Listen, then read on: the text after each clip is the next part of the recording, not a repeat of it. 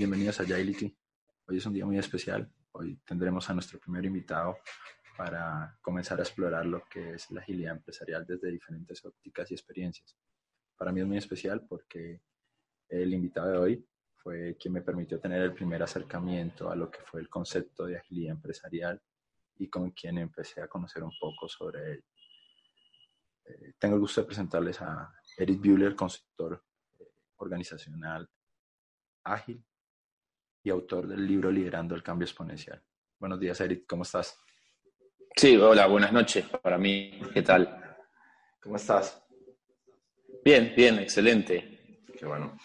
Eh, para, para comenzar, y como para poner los cimientos de la conversación, ¿por qué no nos compartes como la, la visión que tienes tú sobre la definición de lo que es agilidad empresarial? Bueno, me parece una buena idea. Yo creo que primero hay que pensar en cuál es la visión que hay sobre agilidad en Latinoamérica o incluso en España. Por muchos años la agilidad fue algo que estaba más bien restringido a los equipos de software. Pero esto ha ido avanzando porque evidentemente si no expandimos la agilidad al resto de la organización, ¿cómo vamos a crear organizaciones que puedan adaptarse? Y eso es una cosa bastante importante. Entonces, viajando a través de distintos países, lo que vi es que, sobre todo en Latinoamérica, todavía o iba muy lento el tema de comprender el impacto, ¿no? al impactar un área como el tema de software, también se estaban indirectamente impactando al resto de la organización. Y una cosa que hay que tener en cuenta cuando hablamos de cambio, especialmente porque la mayoría de gente que está de repente escuchando este podcast se especializa en cambio, tendremos consultores ágiles, agile coaches, um, scrum masters, o gente que quiera comenzar a moverse hacia el tema de la agilidad empresarial. Una de las cosas que nos encontramos es que en definitiva hay como diferentes visiones de qué es la agilidad empresarial. Entonces, cuando empecé a escribir en el 2017, al principio de 2017, mi libro Lidera el Cambio Exponencial, empecé a pensar cómo unir todas esas diferentes condicionantes que se necesitan para tener la agilidad empresarial en la empresa y tratar de definir qué es agilidad empresarial. Y entonces empecé a viajar por diferentes países, empecé a hablar con diferentes consultores y empecé a darle un poco forma a algo que ya venía desde hace muchísimos años. Y de hecho más tarde te voy a contar algunas de las empresas eh, en Oceanía o en Asia, donde estuve trabajando, y cómo, cómo vemos la, agilidad empresarial. Para mí, la diferencia entre la agilidad empresarial y la agilidad es que la agilidad está focalizada en la ejecución, en la ejecución de producir software lo mejor posible, lo más rápido que se pueda adaptar de la forma más rápida posible, que pueda satisfacer a un cliente, pero empezamos con el software e impactamos alrededor, pero no quiere decir que la definición que nosotros tenemos pueda, o las técnicas que nosotros tenemos puedan acelerar el cambio en toda la empresa. Entonces, de hecho, cuando empezamos a trabajar en agilidad, una de las cosas que vamos a ver es que cuando tratamos de impactar al resto de la organización, que no es software o equipos de software, es bastante complejo, ¿no? Tenemos un montón de resistencia, otros departamentos no entienden muy bien por qué deberían cambiar y tenemos departamentos que son totalmente antagonistas. Entonces, lo primero que hice es definir exactamente qué es la, agilidad empresarial. De hecho, en la, segunda edición del libro eh, lo estipulo como la capacidad de la compañía de adaptarse constantemente a las nuevas condiciones del mercado para crear una ventaja competitiva, pero sin impactar negativamente en la salud organizacional. Podemos crear cualquier cosa, podemos hacer cualquier cosa en la empresa y podemos obtener un resultado a corto plazo muy bueno, pero ¿qué pasa después? Todo tiene que ser sustentable. Entonces, la definición de agilidad empresarial debe incluir también algo tan clave como es que cualquier cosa que nosotros vamos a hacer no impacte la salud organizacional. Cualquier ventaja competitiva que nosotros queramos lograr en la empresa no debería impactar negativamente la salud organizacional, si no estamos viendo al corto plazo. Y esto es una de las cosas que vemos muchísimo en Latinoamérica, ¿no? Opciones muy cortoplacistas en el cual tenemos un resultado, pero después, uh, al cabo de unos 6, 7, 8 meses, um, o muchas veces lo que llaman una transformación acotada donde obtienen ciertos ah, objetivos y al año todo el mundo se declara, eh, ya somos, nos hemos transformado y después vemos que las cosas no funcionan bien. Entonces es muy importante cuando pensamos en la agilidad empresarial que sí es adaptarse, sí es crear una ventaja competitiva, por lo cual necesitamos escuchar a los clientes, pero todo eso que hacemos no debería impactar negativamente a la, a la, a la empresa, a los empleados, a la salud organizacional. Eric, en, en, el libro, en la segunda edición, empezaste, eh, agregaste algo bastante interesante que eran cinco tipos de agilidades. ¿Nos puedes conversar un poco cuáles son y, y cómo se entrelazan entre ellos para lograr eh, orquestarse dentro de la organización? Sí, una de las cosas que vi hace bastante tiempo, y esto quiero contarlo para que el resto sepa, ¿qué pasó entre la primera edición del libro y la segunda? Entre la primera edición del libro y la segunda, entre, entre los diferentes clientes me tomé el tiempo de viajar alrededor del mundo. he ido, he estado en, tanto en Europa, en Asia, en Oceanía, un montón, trabajando con clientes en un montón de sitios.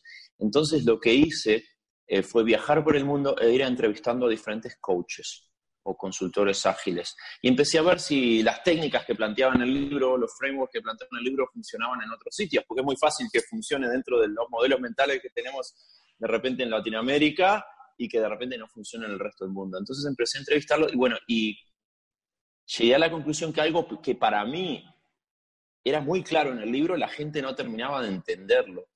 Eh, yo cuando planteé el libro, en realidad, sin decirlo, le explicaba a la gente que había cinco tipos de agilidad, ¿no? Y, en definitiva, lo explicaba de una forma que decía, bueno, este, hablaba un capítulo sobre, hablaba de cambios en la parte del entorno, cómo impactaba a la gente, hablaba otro capítulo sobre el tema de la agilidad social, pero me daba cuenta que al final no era muy claro para la gente, entonces decidí ser muy explícito y decidí tener una definición clara que de hecho muchísimos de los consultores están utilizando alrededor del mundo, utilizando este modelo ahora para, para acelerar la transformación. Entonces, básicamente el modelo se divide en cinco tipos de agilidad. Nos podemos imaginar como una tarta, ¿no? una torta, y arriba del todo tenemos la agilidad técnica. Básicamente la agilidad técnica es lo que nosotros ya conocemos, producir software que sea muy fácil de cambiar, que sea muy barato y que satisface de alguna forma a un cliente, pero que esa agilidad técnica es en realidad solo una pequeña parte de la agilidad empresarial. Viajando por el mundo, lo que me di cuenta es que la gran parte de la gente pone el mayor foco en la agilidad técnica, pero tenemos otros cuatro tipos diferentes de agilidad. La segundo tipo de agilidad es la agilidad estructural, que es básicamente la posibilidad de cambiar los procedimientos los roles de la empresa de una forma que sean colaborativa pero que también se pueda cambiar constantemente, se pueda adaptar y evolucionar. Y esto es lo que llamamos agilidad estructural, la posibilidad de poder cambiar esos procesos, de cambiar, definir nuevos roles, de hacerlo de una forma ágil y de vuelta sin impactar la salud organizacional. La mejor forma de hacerlo es colaborativamente. El tercer tipo de agilidad que tenemos es la agilidad de resultados, que es la posibilidad de poder cambiar la estrategia de la compañía si algo pasa. Hoy en día tenemos disrupciones constantes de mercado, que eso se va acelerando con el tema de, las empresas utilizando ciclos más cortos, utilizando inteligencia artificial, ah, mediante innovación constante, tenemos áreas de innovación, entonces están impactando cada vez más en los mercados. Entonces implica que la empresa debe poder cambiar su estrategia. Y esto es el tercer nivel de la agilidad, lo que es la agilidad de los de resultados. Por ejemplo, si pensamos en YouTube, eh, por, ejemplo, YouTube empezó como una empresa, mucha gente no lo sabe, pero empezó como una empresa de citas, donde alguien subía un vídeo que decía, hola, soy Eric y, no sé, tengo pareja y quiero conocer a alguien, y él lo subía. La empresa se dio cuenta que no funcionaba y cambió la estructura y dijo, bueno, vamos a cambiar estos resultados, la estrategia, queremos ahora ser una empresa que, donde todo el mundo pueda subir vídeos. Entonces, cambiaron totalmente la estrategia. Lo mismo pasó con Netflix. Netflix era una empresa que se dedicaba a enviar eh, VHS o VHS por correo y, y, se fue al mundo digital. Entonces la agilidad de resultados es la tercera. Luego tenemos la agilidad social, que la agilidad social es cómo la gente conecta.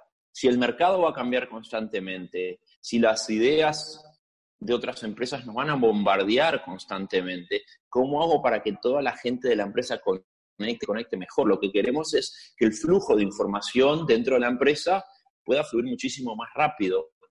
De hecho, una de mis sugerencias hace unos años estuve ayudando al Boston Consultants Group, que está en, en muchísimos países, pero estuve ayudándolo en este caso particular en Chile y estuvimos en una conversación y casualmente, bueno, luego hicieron un experimento muy interesante. Yo les comentaba que para poder aumentar cómo fluye esa información, tenemos que aumentar lo que se llama la densidad social, que es básicamente cómo eh, conectamos con las personas, cómo fluye esa información dentro de la empresa. Y lo que hicieron unos meses posteriores fue em, contratar una empresa Humanize, que lo que hizo fue poner un sensor a cada una de las personas de la empresa y ver cómo la gente se movía dentro de la empresa, y eso lo habrás leído en el, libro. Y, lo que trataron es, luego rediseñaron la empresa, el espacio físico, para que la gente se cruzase lo más posible dentro de la empresa para, de alguna forma, forzar a que la información informal fluyese. Y la agilidad social está relacionada con cómo la gente conecta. Si la gente no conecta bien dentro de la empresa, es imposible o muy difícil que podamos innovar, es muy muy difícil que podamos satisfacer al cliente, pero eso también está conectado con el entorno físico y eso es lo que llamamos agilidad social. Y finalmente, la base de, esa, de ese postre de la tarta o torta, ¿sí? depende si estamos en España o Latinoamérica, es lo que llamamos la agilidad mental. La agilidad mental, mi teoría se basa en que para poder tener una empresa que se adapte a, a los mercados y que pueda cambiar y puedas cambiar estos procesos, las estructuras, los, resultados, con, cambiando la estrategia, cambiar la forma que conecta a la gente, necesitan tener altos niveles de neuroplasticidad. Esto quiere decir que las personas tienen que ser capaces de poder ver eh, los problemas de diferentes, muchísimas perspectivas, sin que eso tenga una carga emocional muy alta. Y este es lo más importante, la agilidad mental. Y de hecho tenemos técnicas que utilizamos para tratar de aumentar la neuroplasticidad, que básicamente la neuroplasticidad es cómo las neuronas conectan. Si las neuronas conectan siempre de la misma forma, entonces siempre voy a tener los mismos resultados y voy a ser una persona mucho más estructurada y mucho más fija en, mis ideas. A medida que empiezo a cambiar de perspectiva, y aquí utilizamos, yo hablo en el libro de lo que llamamos reframing, empezamos a aumentar esa neuroplasticidad y las personas pueden conectar mucho mejor con diferentes casuísticas de mercado y sentirse mucho más confortables con el cambio constante, que al final lo que queremos es que las personas se, se adapten al cambio constante. Si las personas no se pueden adaptar al cambio constante, no importa que hagan Scrum, no importa que se haga lo que es Kanban o cualquier otra cosa, que vamos a tener una resistencia muy alta. Entonces, básicamente tenemos cinco tipos de agilidad diferentes para la agilidad de negocio, que es primero la agilidad técnica, que es la que la mayor parte de gente conoce, luego la agilidad estructural, el tercer tipo de agilidad es la agilidad de resultados, que es el tema de cambiar, poder cambiar de estrategia. La agilidad social, que es cómo conectamos y está relacionada también con el entorno físico. Y luego la agilidad mental. Y pongo un montón de énfasis. De hecho, en el libro hablo todo un capítulo sobre cómo funciona el cerebro, que eso lo habrás visto, ¿no? Sí, sí.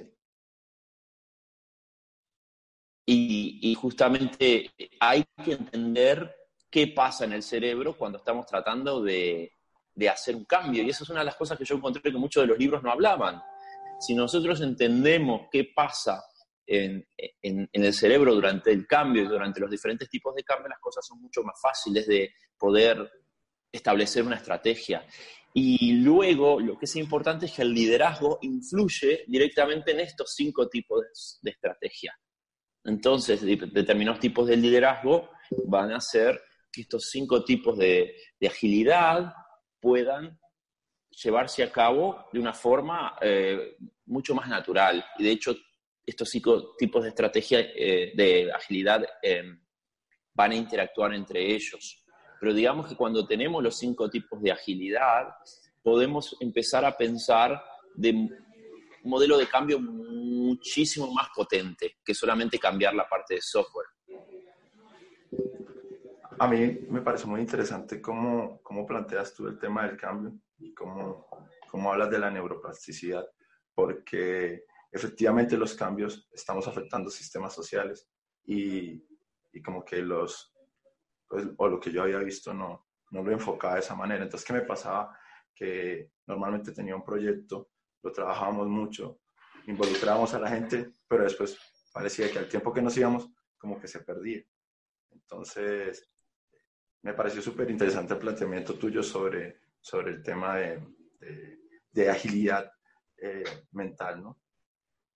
y ahí hay algo que es importante también, en referencia a lo que tú dices, que es que cuando alguien aprende algo, sobre todo con la agilidad, que no es una metodología, que es, es tratar de evolucionar las ideas, la persona esa no cambia solamente en su vida privada, sino que cambia también en, en, en, en perdón, no, en su vida de, empresa, sino también en su vida privada. Llevas eso a tu casa.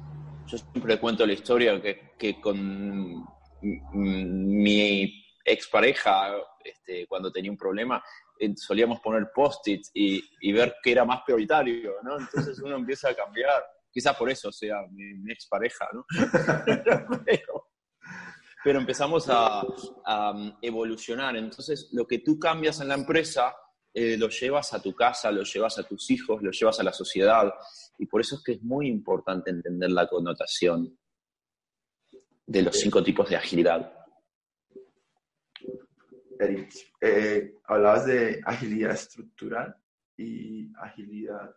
Eh, Resultados. Sí. Eh, ¿en, dónde está esa parte? Creo que es en, donde se, cómo se conectan las personas, pero ese cambio estructural que puede ser que tenga que hacer la organización, dado que puede ser que tenga que generar autoorganización y crear equipos más pequeños. ¿En dónde está ubicada esa, esa parte? Bueno, primero que nada, la agilidad estructural es tratar de definir estructuras que funcionen los cambios constantes. Entonces ahí podemos hablar de muchísimos modelos, pero al final del día, cada empresa es diferente. Cada empresa es como un paciente, ¿no? Tú puedes ir al hospital y, un paciente, el doctor lo ve y puede dar un diagnóstico y de repente otro paciente que tenga algo parecido es parecido, pero no es lo mismo. Entonces, las empresas son así, son todas diferentes. La idea eh, de la agilidad estructural es que cada empresa pueda buscar en base a sus características culturales, en base a sus características del número de empleados, en, en base a qué quiere lograr en el mediano o corto plazo, pueda definir cuáles son las estructuras que le funcionan mejor. Pero si queremos tener a todo el mundo en el barco, esas estructuras también deberían ser creadas de una forma mucho más colaborativa que lo que sugieren ah, otras eh, formas de trabajo, sobre todo muchísimo más tradicionales. ¿No? Y quizás para una empresa puede ser definir equipos que se autoorganicen más pequeños, para otra empresa puede hacer definir otros modelos de organización, más planos o menos planos, o utilizando eh, diferentes tipos de, de estructuras interesante porque eh, normalmente como que nosotros buscamos algo prescriptivo que nos diga exactamente y una de las cosas que me gusta del libro tuyo es que eh, da una guía, pero pues como que lo puedes aplicar con muchas cosas, ¿no? O sea, tú buscas como que exactamente eh, a este paciente cuál es la medicina o cuáles son las formas en que lo vas a tratar. Sencillamente trata de lograr como que esto. Es lo que me gusta bastante lo que Sí, a ver, lo que yo, yo, yo lo que creí cuando escribí el libro es que todas las organizaciones son diferentes. Y acá tenemos como dos opciones posibles. Una, en mi libro podía vender humo y, hablar de agilidad y lo bonito que es, muchísimos libros. Y otras, al menos tratar de dar algunos marcos básicos y decirte, bueno, a ver, si vas a aplicar este tipo de cambio en tu cerebro pasa esto, afuera pasa esto y esto, y las opciones pueden ser estas, pero puedes tener estas normas y dejar un poco abierto a que se puedan crear nuevos frameworks de trabajo, nuevos marcos de trabajo de acuerdo a la empresa. Y cada herramienta es única, pero al menos tienes, tienes que tener el conocimiento para poderlo identificar y poder saber dónde estás. Importante. Bueno, hemos ido en la conversación como que colocando las bases con el concepto, con las definiciones de los tipos de agilidad, pero ¿cómo lograr que esa agilidad incremente realmente? Bueno, en principio tenemos una conexión entre el valor que creamos para los clientes y qué tan sustentable es dentro de la organización. Primero que nada, tenemos que entender que toda organización está satisfaciendo a un cliente. Entonces, si satisfacemos al cliente, si generamos innovación, si es sustentable, si tenemos altos niveles de felicidad y cualquier cosa que hacemos dentro de esa organización funciona en el largo plazo, entonces estamos transitando el camino adecuado, sobre todo pensando que cada vez más vamos a tener interrupciones de mercado, ¿no? Irrupciones de mercado y tenemos que adaptarnos constantemente. Entonces, si la empresa logra responder a esos mercados de forma efectiva y eficiente, generando valor, manteniendo niveles de felicidad dentro de los empleados, generando, eh, por ejemplo, productos que no generen alta deuda técnica y sobre todo resolviendo las cosas de una forma diferente. Muchas veces eh, lo que vemos es que las empresas solamente piensan que la solución para, para un problema es mediante software. Y yo siempre digo, la mejor solución para un problema en una empresa es aquella que no debemos escribir ni siquiera una línea de código. Quizás solamente cambiando un procedimiento, cambiando la forma en que hacemos a, llevamos adelante una tarea, pero tenemos que ir más allá y de eso también se trata la agilidad empresarial. La agilidad empresarial habla de algo totalmente sustentable en el tiempo como empresa y eso es una característica clave porque en, software lo vemos solamente a través de, un, lente y aquí empezamos a ver que toda la empresa debe ser armónica también. Sí, normalmente como que cargamos al área de tecnología para que resuelva algunas cosas que, pudiese ser que como con procesos, como decías, o, alineando algunas cosas, sencillamente se pudiera lograr y, y, como que no hay esa flexibilidad, sino que es más fácil. Busquemos la tecnología, todas las soluciones. Sí, además, eh, el tema es de que muchas empresas también se focalizan en ir más rápido y después se terminan lesionando. Entonces, cuando las empresas se lesionan, muchas veces no se preguntan por qué se lesionaron. Y si se lo preguntan luego, no toman las medidas adecuadas. Y luego cuando se vuelven a recuperar, empiezan a preguntarle al corredor nuevamente si puede ir más rápido que el anterior. Entonces eh, es importante tener en cuenta la salud organizacional y también es importante tener eh, las personas adecuadas en la compañía. De, la definición es una de las cosas que más, que, más rescato, pues eh, el tema de cómo hablas de tener una salud organizacional, porque lo que acabas de decir creo que pasa mucho. No me importa cómo voy a hacer, pero quiero correr rápido. Y también por cómo asociamos agilidad o adaptabilidad con rapidez. Por alguna razón extraña, nos, hemos, eh, eh, hemos internalizado ese concepto como que yo soy ágil, soy más rápido soy ágil o soy adaptable, entonces soy más rápido. Entonces quiero resultados más rápidos y era mucho lo que tú decías. Después no sabes cuál es el impacto que logras en la organización o a los dos, tres meses te das cuenta que lo que has hecho es afectar a la organización como tal. Tienes gente como más estresada, es más duro mantener ese ritmo. Y, me pareció súper interesante que, nos compartieras eso. Que, creo que es la diferencia también si lo, si lo comparamos eh, con, deporte, por ejemplo, es la diferencia entre alguien que quiere perder peso y se anota en un gimnasio en enero y una persona que está preparando un triatlón todo el año, ¿no? Y nosotros queremos parecernos más a la persona que prepara el triatlón que la persona que se anota en enero al gimnasio, que sabemos que no, que de media va a demorar tres semanas a cuatro es no, no estar presente. Entonces, lo que buscamos es que las cosas sean sustentables. Y para eso también hay que hacer muchísimas concesiones y muchísimos cambios. Muchas veces no tenemos la gente adecuada, muchas veces los partners, las empresas con las que trabajamos no son las más adecuadas, muchas veces los contratos que tenemos con esos partners no son los más adecuados, muchas veces el, entorno, el sitio de trabajo, las personas de un área de la organización están en un piso y, y otras personas en otro, dependiendo, incluso hasta podríamos reflejar eso con la carga jerárquica, las personas más importantes para la empresa eh, que muchas veces no son las que producen más valor de negocio, están en, un piso y las otras en otro y están todos separados. Entonces, aquí es donde empezamos a ver también esa conexión ¿no? con el tema de la agilidad y cómo, cómo tenemos que empezar a preguntarnos seriamente el tipo de liderazgo, el tipo de contratos, el tipo de partners que vamos a tener, el tipo de las personas de la empresa, cómo conectan las personas de la empresa, cómo queremos que colaboren o no y se tomen las decisiones en la organización. Entonces estamos hablando de teorías diferentes a lo que teníamos hace algunos años atrás, donde vemos la organización de una forma diferente.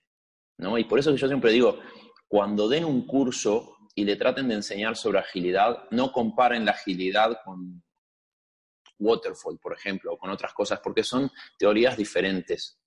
Entonces, ah, no vale ni siquiera la pena compararlo, son cosas distintas, ¿no? Entonces, eh, lo que creo que es más importante es que las personas entiendan ese nivel de adaptabilidad mental que necesitamos. Sin agilidad mental no podemos ir a ningún lado. Y allí más evaluar, tengo las personas adecuadas, tengo los partners adecuados, tengo el entorno adecuado, etcétera. Acabas de hablar de algo que me parece súper importante y que creo que también está siendo un problema en muchas organizaciones y es cómo logramos que ese, ese C-level, ese nivel, entienda qué es lo que es agilidad empresarial y cómo lo empieza a reflejar. En algunas, la estrategia es hacerlo top-down, pero pareciera que esa comprensión de qué es y de qué es lo que quiero lograr con la empresa no es tan bueno. Eh, puntualmente la pregunta es cómo, cómo abordas a ese C-level para que logre apalancar ese cambio eh, organizacional. Bueno, hay que entender también que normalmente eh, el C-Level muchas veces tiene diferentes objetivos, ¿no? En muchas compañías y por eso necesitamos cambiar las estructuras. A veces el C-Level está más focalizado en obtener los bonos a fin de año que en, realmente evolucionar la empresa. Y de repente festejar cuando de alguna forma consiguen la transformación. Entonces, lo primero que hay que comprender es si tenemos o no las personas adecuadas.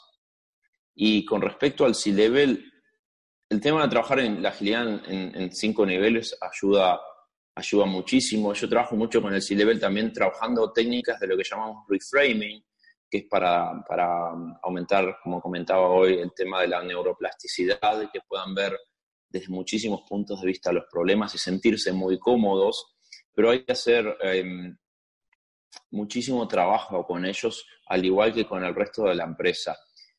Es un desafío, yo sé que muchas de las empresas están teniendo desafíos, pero es importante entender que muchas de las empresas también no tienen el liderazgo correcto.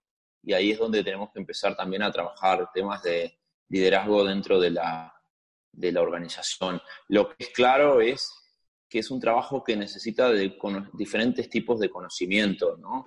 Y siempre que se le vaya a ofrecer a alguien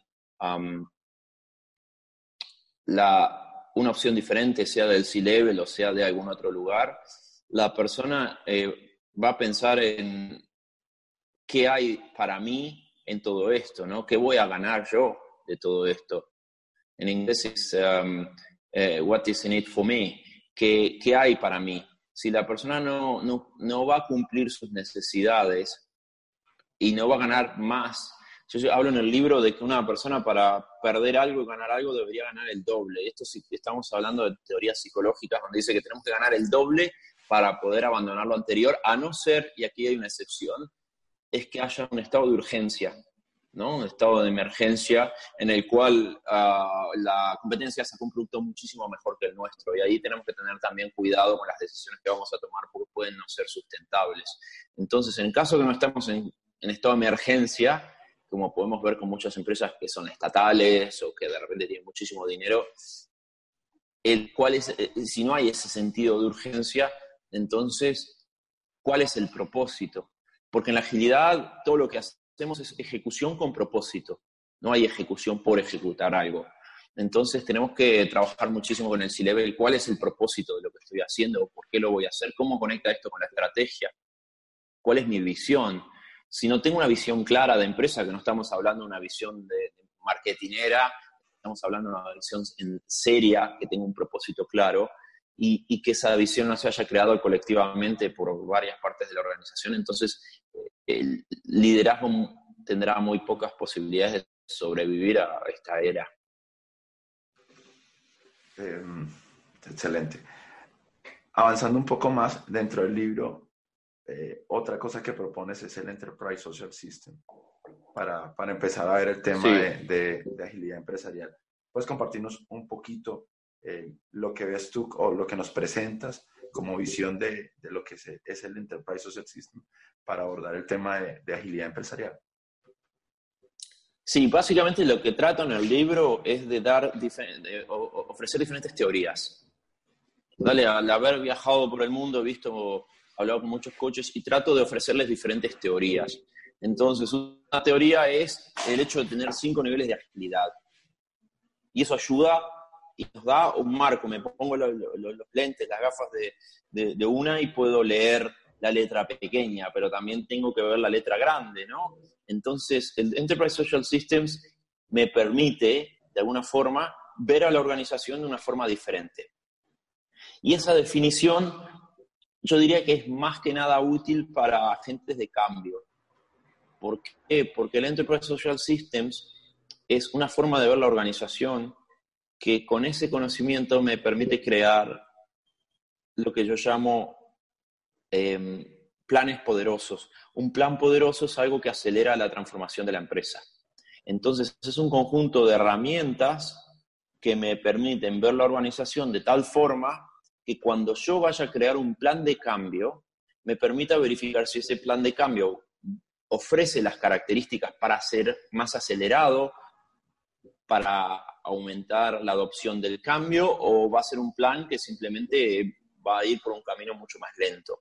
Y eso es básicamente, a grandes rasgos, es una teoría que permite verificar que todo plan que, yo cree tenga determinados componentes, ¿no? Es como si este, estás cocinando un, un postre y querés que el postre crezca, ¿no? Todos sabemos que para que el postre crezca, de repente tenemos que ponerle bicarbonato o algún otro producto, pero si no lo hacemos no va a crecer. Y entonces esto es lo mismo, es básicamente una teoría que nos permite incorporar o verificar que ciertos planes cuenten con esas características. Mm. Personalmente lo, lo, lo, he usado en el equipo y me gusta cómo, cómo, cómo muestra varias perspectivas, ¿sí? cómo trata de, de ampliar la visión a nivel de las cuatro capas que propones de sistemas sociales, formas de pensamiento, organización formal y creación de valor. Pero una cosa que me llamó bastante la atención de esto es cómo eh, los sistemas sociales están por debajo de, de, lo que nosotros denominamos cultura. Normalmente nosotros decimos que lo primero que debemos trabajar es la cultura porque es algo muy importante, pero tú colocas eh, los sistemas sociales, esa forma como se relacionan, esa, esa, esa forma, esa idiosincrasia también que puede tener la gente por debajo. ¿Por, qué llegaste a, colocarlo de esa manera? ¿Cuál es la razón? Bueno, como todo, y como te decía, en realidad es una forma de estructurar la organización. Una de las cosas que tenemos que tener en cuenta, básicamente, es que vamos a contarle a la gente de qué se trata, ¿no? A, grandes rasgos. Se trata que la organización se ve en cuatro capas. Primero tenemos sistemas sociales, que es básicamente cómo la gente conecta y, sentido de urgencia, parte de la cultura, etc. Después tenemos formas de pensamiento, que es cómo piensa la gente en esa organización. Luego tenemos la organización formal, que son las estructuras jerárquicas, y arriba de todo tenemos cómo la empresa crea valor. Lo importante es que la gente asume que la cultura de la empresa es toda la misma. Si yo tengo una cultura, por ejemplo, en cualquier empresa, vayamos a IBM, eh, voy a tener la misma cultura eh, en, IBM eh, de un país, dentro de ese país va a ser la misma cultura. Lo que yo me encontré es que muchas veces, y aquí hago una diferenciación entre sistemas sociales y cultura, puedo tener una empresa, y me ha pasado, que tenga dos filiales. Una filial donde la gente es súper feliz y trabaja súper bien, y otra filial donde la gente preferiría buscar otro trabajo. Entonces, estas dos empresas tienen exactamente la misma cultura, es la misma empresa, pero los sistemas sociales, cómo la gente conecta es diferente. Y por eso es que es muy importante comprender que el sistema social es diferente de la cultura de la empresa. La empresa puede tener los mismos valores, puede tener el mismo CEO, puede tener el mismo número de jefes y puede estar locacionado en diferentes sitios y tener sistemas sociales, cómo conecta a la gente diferente, o mismo dentro de la empresa, que muchas veces lo vemos, áreas de la empresa que funcionan súper bien y otras áreas donde la gente se siente muy miserable. Entonces, por eso es que hay que comprender que una cosa es cómo las personas interactúan y conectan y, cómo funciona la salud organizacional dentro de, ese sistema social y otra cosa es la cultura de la organización. Y cuando conocemos eso empezamos a pensar que de repente el plan que yo tengo para una sucursal de la empresa no me va a funcionar para otra. Y ahí es donde tengo que empezar a considerar lo que yo llamo los eh, planes poderosos, que son planes que tienen determinadas características que tengo que considerar para poder, de alguna forma, eh, satisfacer o acelerar el cambio.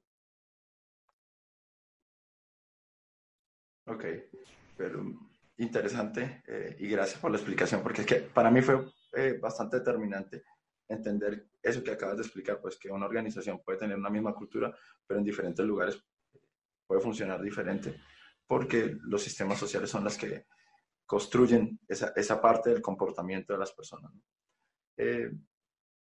pensando ahora en el tema de,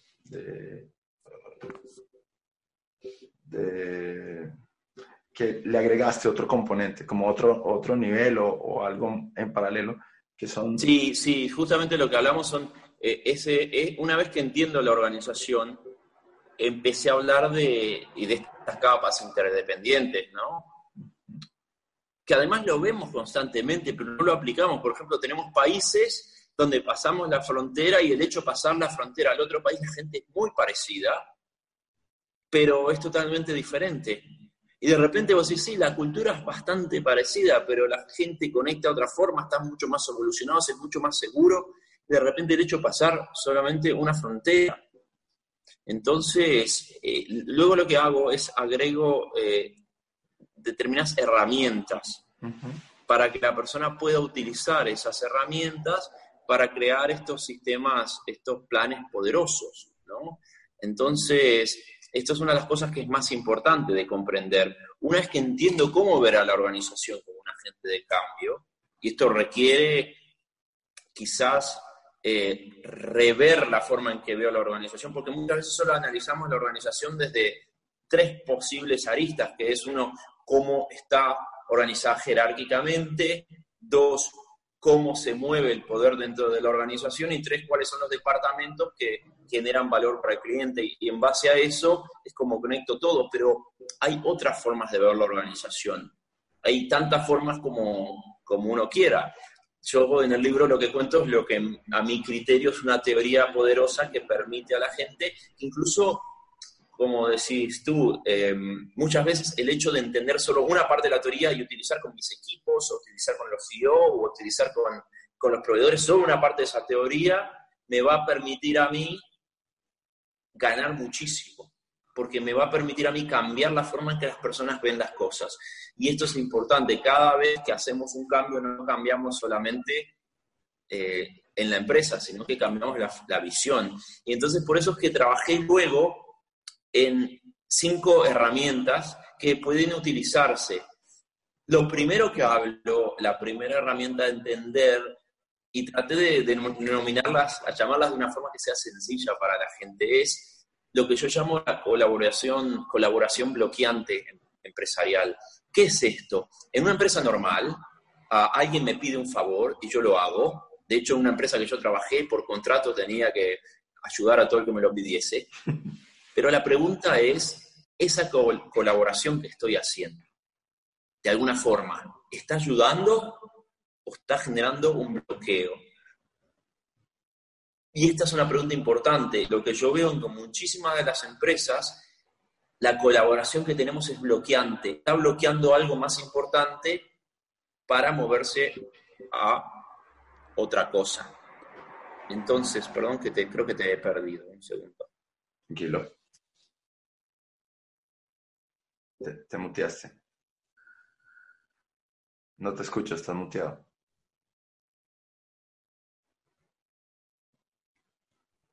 Eric, estás muteado. No te escucho, estás muteado.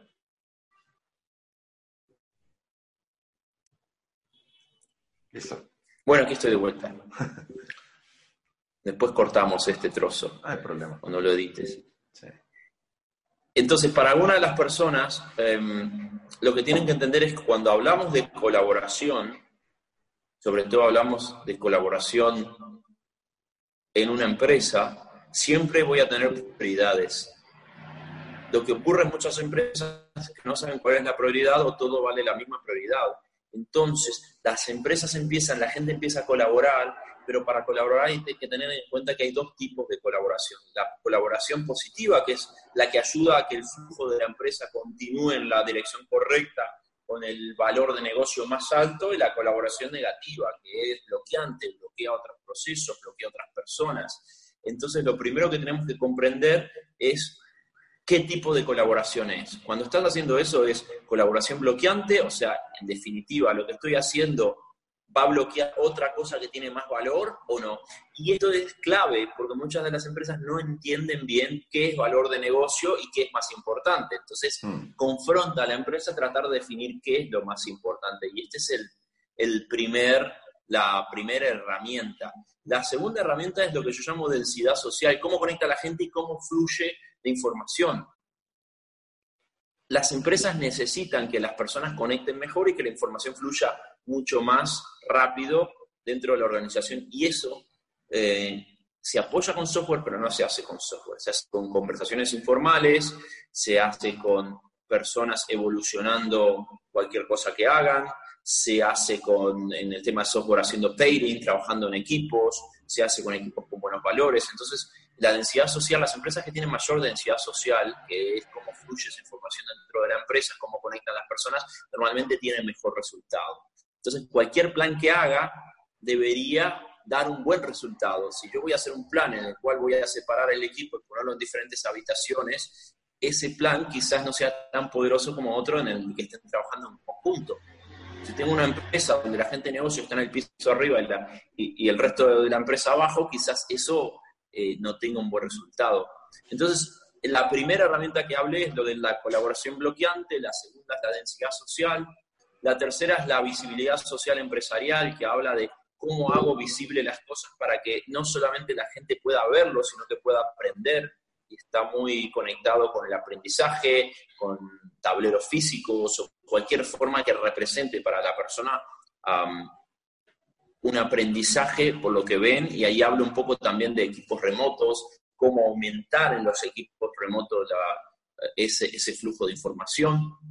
Luego hablo del patrón de permiso para aprender. Es, las empresas de hoy necesito que las personas puedan aprender tan rápido como, puedan y que se puedan autoorganizar en base a sus necesidades de aprendizaje. Entonces hablo de un montón de técnicas y debería incluir algunas de esas técnicas en cualquier plan y finalmente hablo de lo que llamo el patrón de complejidad y complicación, que es básicamente cómo disminuyo esa complicación de la empresa o esa complejidad con el fin de que todo sea mucho más sencillo. De nada eh, me va a servir si logro resolver un problema si la solución es muy compleja. Sí, de repente en el corto plazo va a funcionar bien, pero unos meses después todo va a ir Entonces, son diferentes herramientas que se pueden utilizar por un consultor de cambio para poder de alguna forma acelerar la adopción del cambio y la adaptación de las personas a las nuevas situaciones. ¿Has usado alguna, Darío? Sí, sí, sí. Eh, te, iba a consultar algo porque hace unos días conversando con alguien le hablaba del tema de densidad y ahorita le sumaste algo de visibilidad, por lo que te voy a decir. Y me decía, qué difícil es densidad ahorita cuando eh, estamos en un mundo más globalizado y tengo equipos remotos. Entonces me decían, bueno, pero ¿cómo hago esto? Entonces como que la gente empieza a decir, no, pero es que densidad no, me, no, no lo puedo mantener porque es que tengo gente remota. Es como que quiere, en, su momento él quería restarle importancia. Yo le, lo que conversamos era cómo más bien debes propiciarlo. Eso, el, el que no esté la persona presencialmente no quiere decir que yo no trabaje con él, ¿no? Y esa parte me pareció muy interesante, pero la gente no, no lo ve así, o sea, no, o esa persona no lo estaba viendo de esa manera. ¿sí? Cuando ven equipos remotos sienten que es como que eh, la persona trabaja en algo puntual que yo le doy, se encierra solo y como que eh, ahí entonces empecemos a perder esa densidad que, que tú nos conversas. Sí, y es importante entender que las empresas solamente replican una dimensión, que es ver la cara de la otra persona, pero tenemos más, más opciones y más estrategias y, y otras dimensiones que debemos también replicar, ¿no? que sería bastante largo explicarlo, que está en el libro, pero que es importante también entender que solo estamos replicando una de las cinco dimensiones que necesitamos para aumentar la densidad social con un equipo remoto. Otra cosa que me pasó fue que eh, fuimos ambiciosos cuando quisimos hacer nuestro plan poderoso con, con, todo con todos los componentes del Enterprise Social System y luego eh, agregar las herramientas y, de un momento a otro tuvimos un, proyecto bastante grande tratando de, verlo como con todas las dimensiones y lo que, lo ahí hacer es parte de lo que tú nos comentabas hace rato. Eh, déjame ver cuáles son las más importantes y déjame quizás enfocarme más en estas y en estas cortar un poco, estas las puedo trabajar para... Es como priorizar a esas tareas que había puesto, ponerle prioridad en, en el backlog, entonces, Sí, es muy interesante lo que decís, porque una vez que entendés las dimensiones que tiene la conexión remota eh, y que tenés que replicar, podés empezar a priorizar, bueno, cuál puedo hacer ahora, cuál me va a dar beneficios y cuál no, porque todas las empresas de repente no se puede hacer todo, pero por lo menos que entiendan cuáles son. Sí, creo que ese, ese, es el principal problema, por ejemplo, con nosotros cuando lo hemos querido hacer, que nos volvimos ambiciosos, nos, nos gustó. Creo que en una parte del libro tú dices, no, se enamoren, se enamoren de las herramientas y, creo que es lo que nos pasa normalmente, pues como que queremos hacer todo, queremos implementar todo y no sabemos qué tan maduro estamos y qué tan fácil va a ser que lo orquestemos. Entonces como que nos enamoramos de los resultados. Qué chévere la gente que tiene un espacio donde puede jugar ping pong, pero dejamos de ver qué tiene que sacrificar esa persona. Ok, ¿qué responsabilidades está asumiendo esa persona para, para lograr eso? Sí, creo que es importante que no todas las empresas que tengan una mesa de ping-pong se consideren ágiles. sí, sí.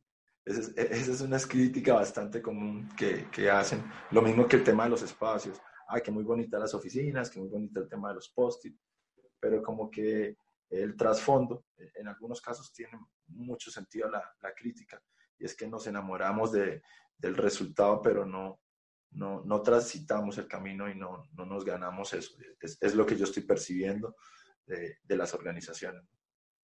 Bueno, y al final también es la capacidad de las personas de poder adaptarse a, a los cambios constantes.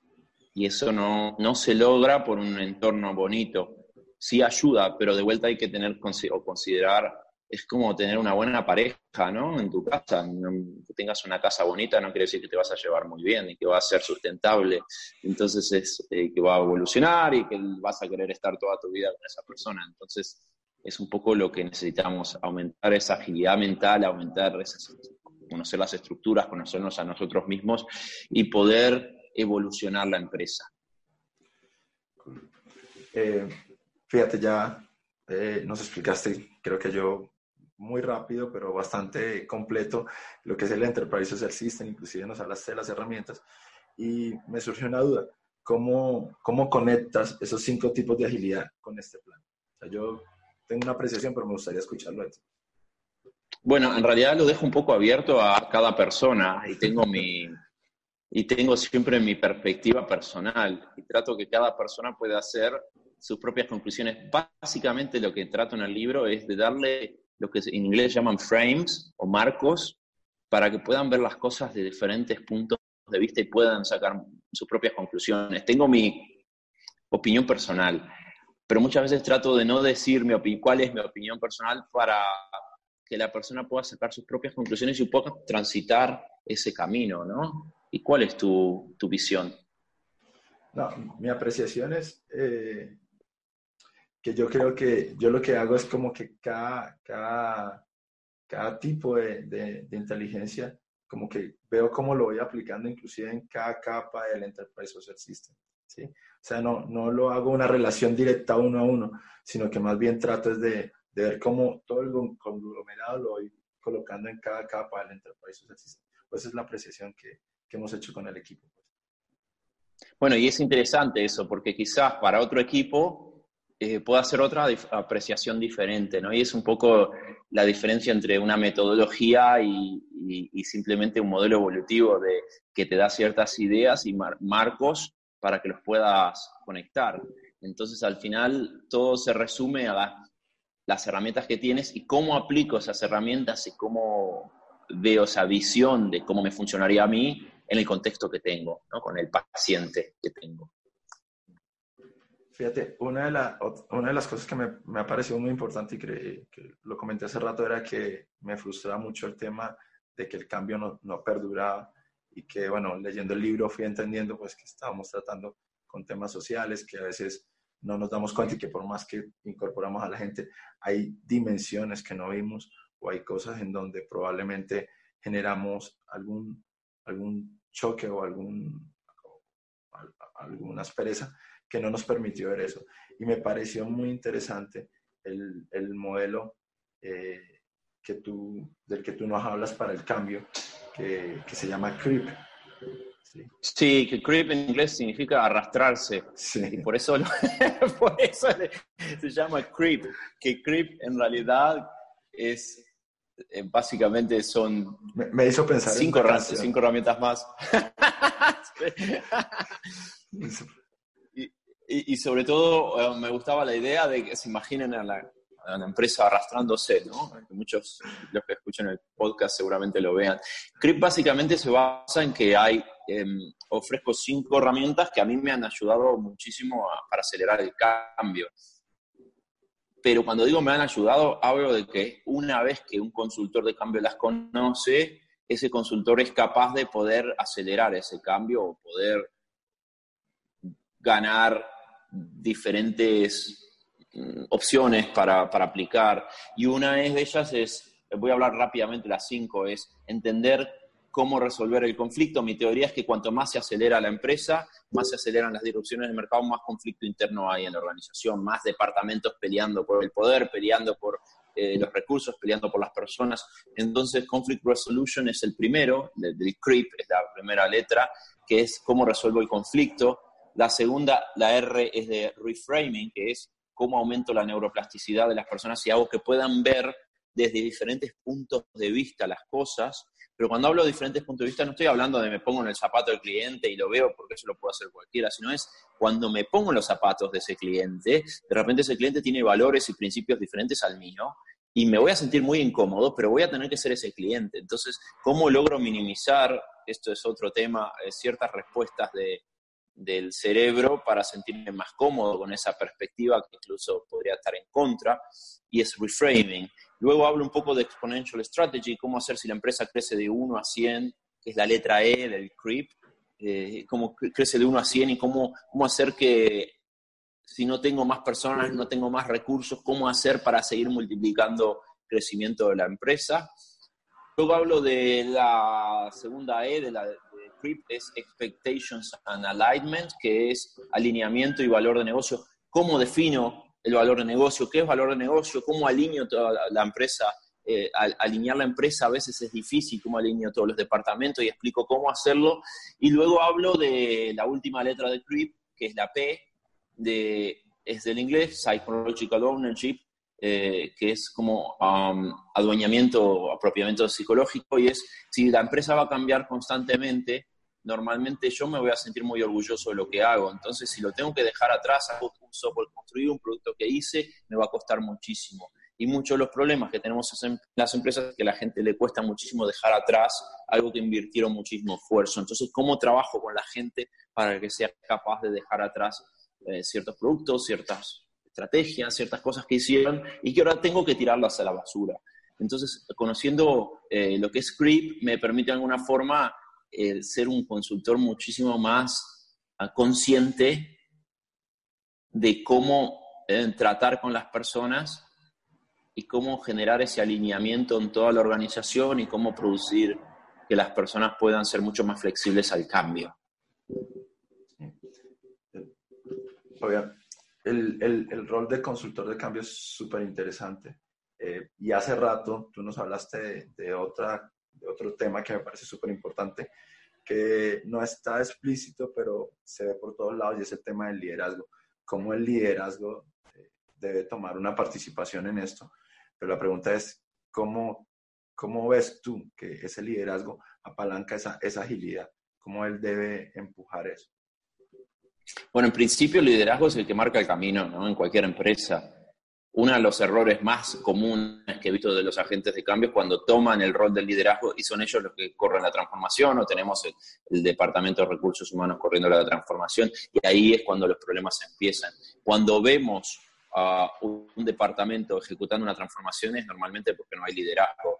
Entonces el liderazgo es el que tiene que marcar, eh, trabajar en esa visión, en ese propósito con el resto de la organización y marcar el camino y, hacerlo que ese camino se pueda ir revisando hacia intervalos regulados de tiempo, cortos, ¿no? En el cual podamos ver si realmente lo que estamos haciendo vale la pena, que podamos ver si donde estamos alocacionando el dinero está bien y es la dirección de ir, eh, ahora que está, es correcto ir en esa dirección o no, si debemos mover dinero hacia otra área, si debemos evaluar ciertas situaciones ciertos productos. Bueno, y el liderazgo es un poco el que marca las tendencias. Digamos que el liderazgo es el que va a influir sobre em, las conductas que van a tener dentro de la organización. ¿no? Pero en definitiva también hay una retroalimentación de la empresa hacia el liderazgo y eso fluye constantemente, pero necesitamos un liderazgo que en definitiva pueda marcar el camino en un momento de alta incertidumbre. Entonces, es importante comprender que el liderazgo es muy diferente de lo que era antes, ¿no?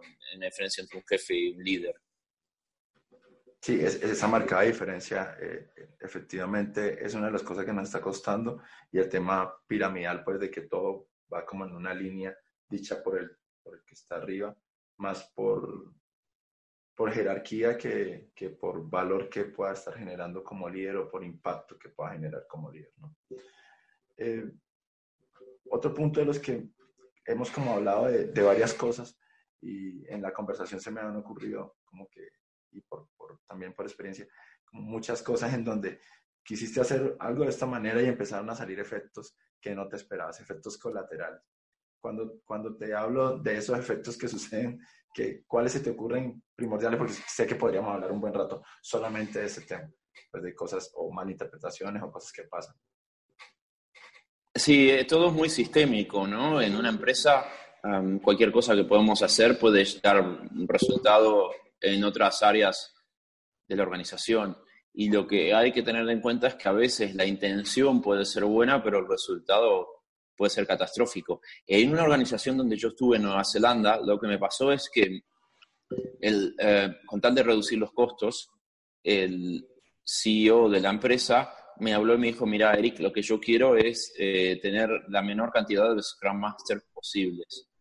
Entonces, eh, vamos a reducirlo al mínimo. Y de hecho, si puedo, voy a nombrar en saltos de la empresa Scrum Masters porque forma me ahorro un montón de dinero y ya tengo trabajando, no tengo que contratar a nadie.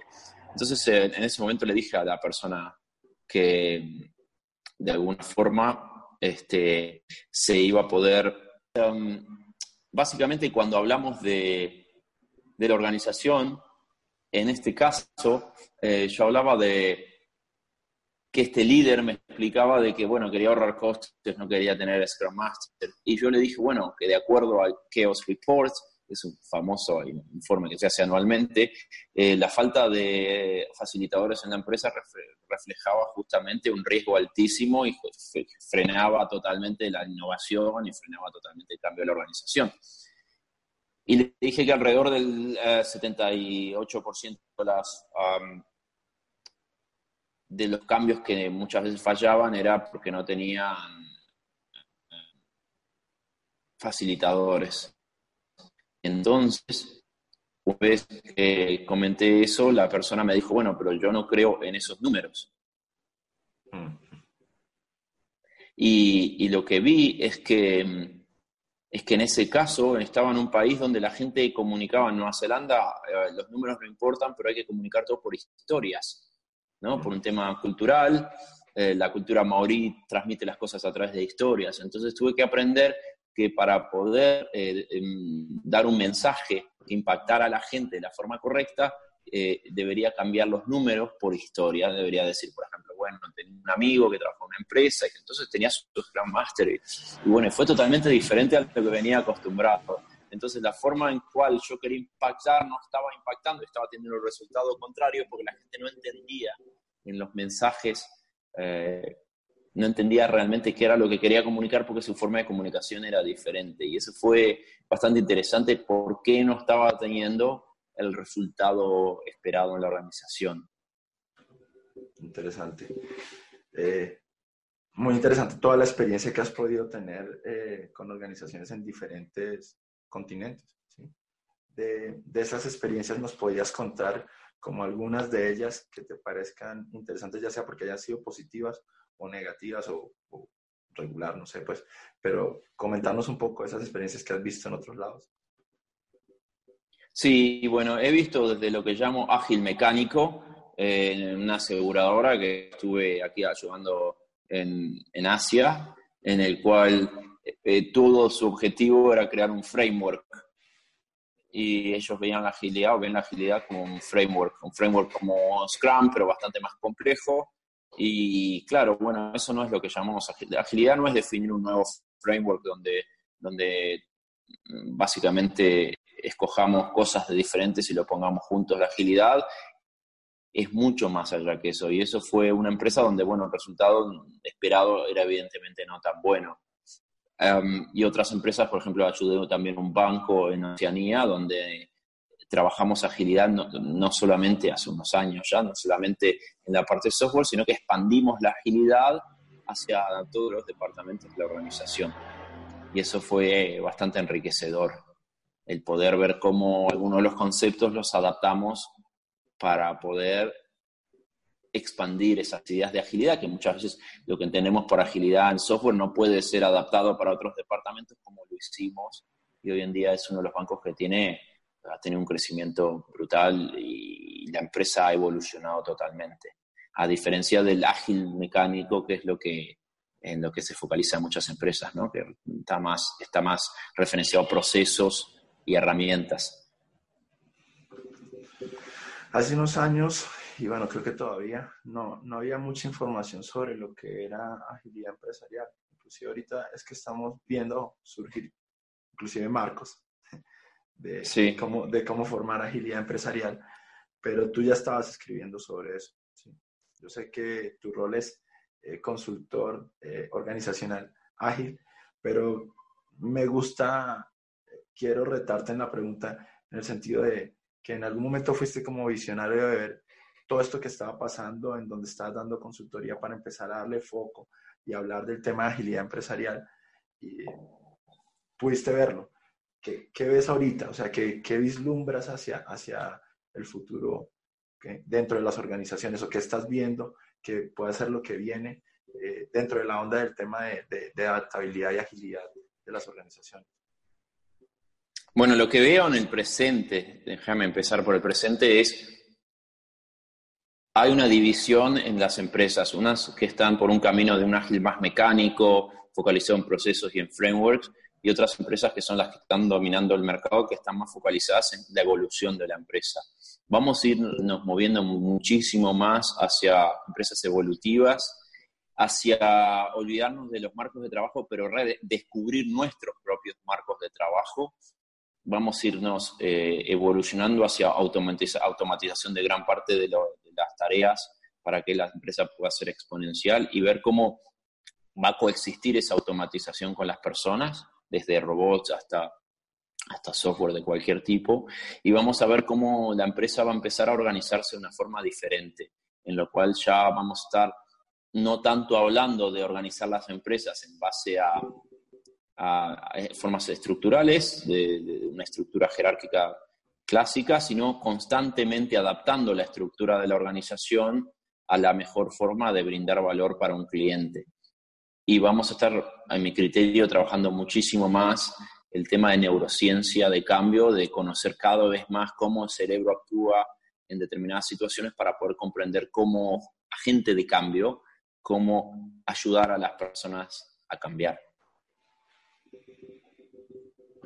Sí, creo que, creo que lo nombré poco. Eh, tratamos de, de, hablar como muchas cosas solamente enfocadas en la agilidad empresarial, pero tocamos como mucho del libro y, se me olvidó eh, comentar mucho el enfoque de neuroplasticidad que das, que me parece súper interesante porque no lo he visto en otros planteamientos y efectivamente eh, el pensar cómo piensa la gente y cómo lograr cambiar eso, el cómo nos hablas de los sesgos de confirmación y otras cosas es súper importante. Entonces, bueno, para no dejarlo ahí y, seguir tratando de generar más interés sobre el libro, no, no dejo de decirlo, porque creo que esto también es una invitación para que la gente busque profundizar y te escriban o te den sus comentarios sobre, sobre qué es lo que vieron, que me parece súper enriquecedor. Eh, así como yo hoy te compartí qué fue lo que hice, pues me imagino que parte de lo que has hecho también en tu gira, de lograr compartir ese conocimiento y ese aprendizaje, nos puede, nos puede dar algo nuevo que nos puedas compartir, ¿no? Lo que aprendieron, porque estamos en un momento en el cual cada pequeña apreciación y cada pequeño comentario y cada pequeña parte del conocimiento de cualquier otro lado eh, puede ser grande.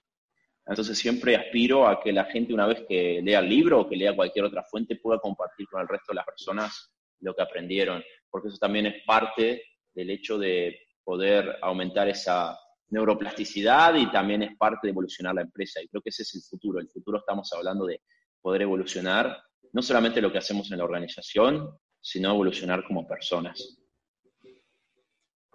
Buenísimo. Muchísimas gracias por, por este tiempo, Erich, por, por compartirnos eh, la visión que tienes de la agilidad empresarial, por hablarnos, darnos un resumen bastante acotado de tu libro. Eh, yo, yo espero que esto también genere bastante curiosidad para que la gente lo, lo compre. Eh, porque es muy interesante, más allá de, de, que, de, que, te ayude a lucrarte mejor, para mí ha sido bastante interesante. Sí, bueno, el objetivo en realidad del libro, y más allá con, los mercados latinos, eh, es, es, un mercado bastante pequeño comparado al, anglosajón, pero el objetivo final es, y siempre les pregunto, ¿no? ¿Qué, más, qué, qué cambios tuvieron? Siempre son muy curiosos saber qué cambios tuvieron antes y después, cómo lo aplicaron. Al final del día, si el libro es una ayuda, adelante y pueda ser un cambio. Y me despido y pido también disculpas para los oyentes. Como estoy en Hong Kong, a veces eh, tenemos algunos problemas de, retraso en la comunicación. Listo. No, gracias por tu disposición, por el tiempo, a, pesar de las diferencias de horarios. Eh, y bueno, espero en algún momento, eh, cuando logremos iterar el tema de los podcasts, volver a conversar contigo sobre algún otro tema que te planteemos en el momento. Muchísimas gracias nuevamente. Por supuesto. Vale, gracias a ustedes y nos vemos pronto, ¿sí? Un abrazo.